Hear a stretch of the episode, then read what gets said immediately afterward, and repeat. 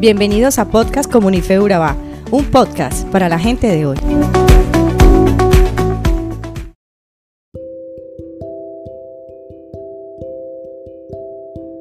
Nuestro podcast de hoy nos permite entender el mensaje de Lucas 19, que toca varios temas muy edificantes para ti y para mí.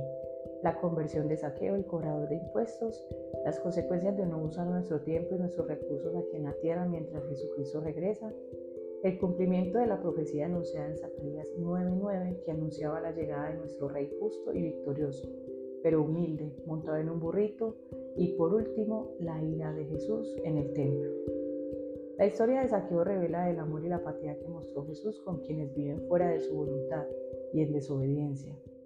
Él era un cobrador de impuestos del imperio romano. Siendo judío era una persona repudiada por su oficio y por cooperar con un imperio que imponía impuestos súper elevados a las naciones bajo su control para sostener creencias paganas y seculares. Saqueo, un hombre pequeño de estatura y con una manera de vivir lejos de Dios, se enteró de la llegada de Jesús a su pueblo y salió a su encuentro. No fue fácil para él, era pequeño y difícilmente Jesús lo vería, al menos eso pensaba él.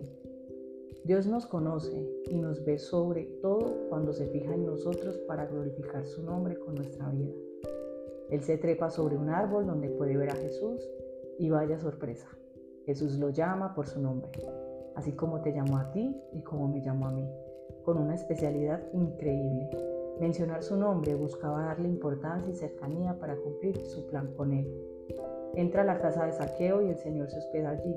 ¿Pueden imaginar cuánto fue juzgado Jesús por quedarse precisamente en la casa de un hombre que oprimía a este pueblo? ¿Cuántas veces hemos juzgado a alguien por su pasado y creemos que no merece ser llamado por Jesús?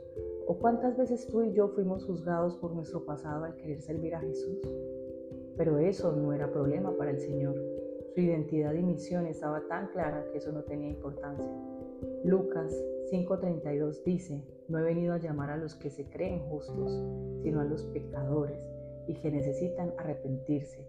También menciona en 1 Corintios 1:27, lo más vil y menospreciado escogió Dios para vengozar a los sabios, y yo añadiría, los que se creen sabios. Saqueo tuvo un encuentro real con Jesús, cara a cara, donde evidentemente jamás volvería a ser igual. Rinde no solo su vida y pide perdón, sino también le añade acciones valiosas a esta conversión. Señor, daré la mitad de mis bienes a los pobres, y si estafé a alguien, le devolveré cuatro veces más. Cuando tú tienes un encuentro con Dios real y genuino, y lo haces parte de tu vida, no solo cambia tu creencia, tu manera de pensar, sino que también le añades acciones de valor que puedan impactar alrededor y dar gloria de que Dios habita en tu corazón. ¿Qué tenemos que hacer hoy para que nuestra rendición sea coherente con la palabra de Dios? Saqueo recibió la salvación y Jesús reconfirma, vine a buscar y a salvar a los que están perdidos. Ahora continuemos con la parábola de los diez siervos del rey. Si ya leíste la parábola, ahora démosle el verdadero significado. Recordemos que Jesús hacía narraciones breves y simbólicas del verdadero mensaje que él quería dar, para que solo los que tuvieran sabiduría lo entendieran. En este caso, Jesús quería darles a entender que aunque ellos necesitaban ya mismo ser gobernados por un líder político que los librara del dominio romano, su dominio no sería solo terrenal, sino divino, y para eso debía de pasar un largo tiempo donde ellos utilizarían todos los recursos que Él les dejara a través de sus enseñanzas con su estadía en la tierra, cómo se debían deportar, fieles, obedientes y justos en su ausencia. Esto no solo aplica para ellos, también aplica para nosotros. También estamos viviendo ese lapso de ausencia física de Jesús en la tierra, pero mientras Él vuelve, tenemos los mejores recursos para expandir su reino aquí en la tierra y cada uno rendirá cuentas de la manera que utilizó los dones y talentos dados por Dios, mientras Él regresa por nosotros. La entrada triunfal de Jesús muy seguramente no era lo que su pueblo esperaba.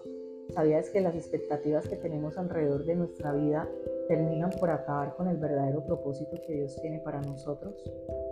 Queremos tantas cosas que cumplan con nuestros sellos mágicos, pero la mayoría de veces Dios no actúa de esa manera. Jesús, el rey más esperado, debió llegar tal vez en un carruaje lleno de majestad y muy ostentoso. Pero no, llegó montado en un burrito con toda la humildad del mundo a enseñarnos que el liderazgo y el reino de Dios no se fundamentan en lo material. Como era de esperar, los fariseos criticaban la alabanza y cómo proclamaban rey. Pretendían callar al pueblo, pero Jesús les dice, si ellos se callaran, las fieras a lo largo del camino se pondrían a clamar. No era cualquier celebración, era la entrada triunfal del reino de Dios, manifestado en la tierra a través de Jesús. Era el anuncio más importante de salvación y gloria. Son pocos los pasajes donde Jesús llora y en este especialmente revela el dolor que él tenía por el rechazo que tuvo su pueblo a su visita. No llora por el desprecio, sino por las consecuencias de ese desprecio. Habían rechazado a su único rey y salvador. ¿Crees que Dios castiga nuestro rechazo hacia Él? Yo creo que no.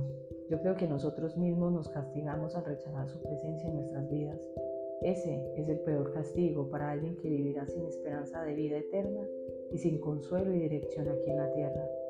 Jesús solo predijo lo que su pueblo ya había decidido.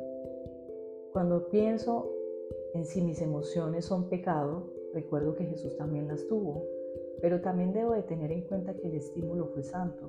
Él enfureció cuando vio que el templo de su padre estaba siendo usado para beneficios personales, mas no para que fuese un lugar de oración y servicio a Dios. Pero aplicado a la actualidad no solo sería el templo físico donde comúnmente nos congregamos. ¿Qué tal nuestro cuerpo, el templo del Espíritu Santo? ¿Cómo lo estamos usando? ¿Cómo lo estamos cuidando? Sin más que agregar, puedo decir que es un gran pasaje donde Jesús es muy claro con ciertos aspectos que son cruciales para nuestro diario vivir. Bendiciones amigos y que tengan un excelente día.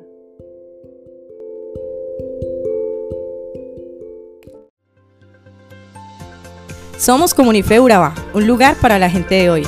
Síguenos en redes sociales como Comunife Urabá y en la web www.comunifeurabá.com. Allí encontrarás todo un contenido digital reservado de parte de Dios para ti. Nuestras reuniones miércoles 7 y 30 pm, toda una experiencia de oración y domingos 9 y 30 am destacamos la importancia de Dios en nuestra vida al compartir en familia. Te esperamos.